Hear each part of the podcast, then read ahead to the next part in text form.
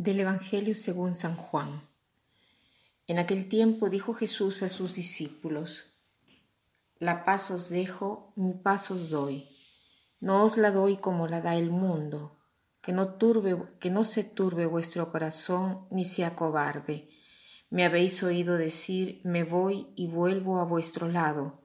Si me amarais, os alegraríais de que vaya al Padre, porque el Padre es más que yo os lo he dicho ahora, antes de que suceda, para que cuando esto suceda, creáis.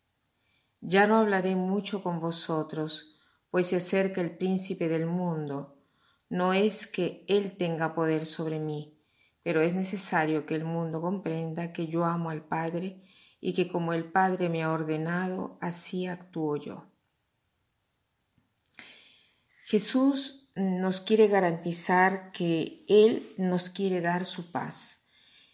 Lo dice a sus discípulos, por lo tanto lo dice a cada uno de nosotros. Les doy la paz. Pero es claro que su paz es muy diversa de la paz eh, que da el mundo. El mundo da una paz imaginaria, una paz momentánea, fruto de tratados diplomáticos.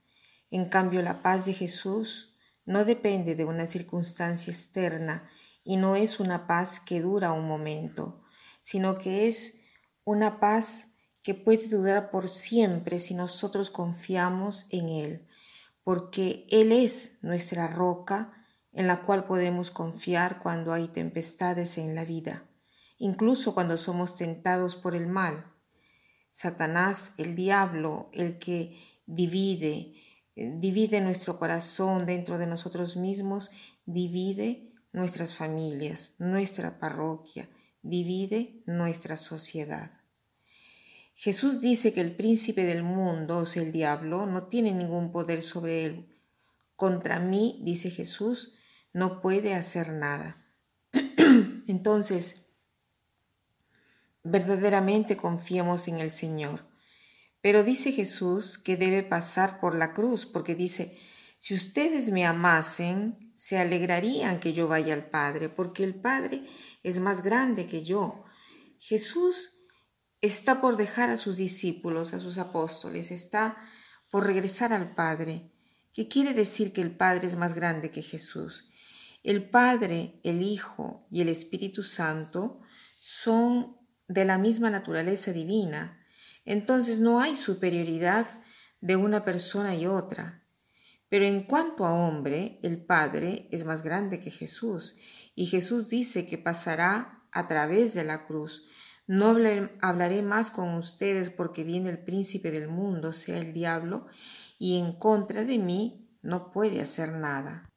Jesús advierte a sus discípulos que debe pasar por la cruz. Como hombre debe afrontar la muerte para darnos la vida. Entonces confiemos en el Señor cuando nos sintamos tentados, cuando nos sintamos bajo el peso de la cruz, pero confiemos que contra Jesús el diablo no tiene ningún poder. Quisiera compartir una cosa que me ha impresionado mucho últimamente. Una señora decía que se había sentido muy contenta en el último encuentro con su hermano que estaba eh, en la cama de un hospital. Ella había perdonado ya a su hermano mucho tiempo atrás por algo que había sucedido, pero no había tenido la oportunidad de ofrecer este perdón en cuanto el hermano no había perdido jamás o no había pedido jamás este perdón, ¿no? No se había ni siquiera eh, dado cuenta de la ofensa. Y entonces eh, ha sido muy hermoso que el hermano ha hecho todo un camino de fe y en los cuales en los últimos años se había acercado al Señor, incluso en la recepción de los sacramentos, y últimamente había dicho a la hermana, perdóname, ¿no? Después ha seguido un llanto liberador por el cual ha expresado eh, todo su arrepentimiento por haber ofendido a la hermana.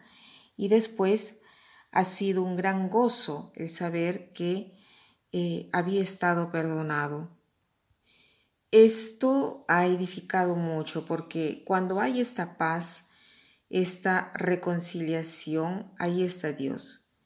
Gracias Señor de la alegría que tú nos traes cuando nosotros confiamos en ti. Tú eres la fuente de nuestra paz, la fuente de nuestro gozo. Y quisiera terminar con una frase de Bonhoeffer que dice así, Las batallas no son vencidas con las armas, sino con Dios. Son vencidas incluso cuando el camino lleva hacia la cruz.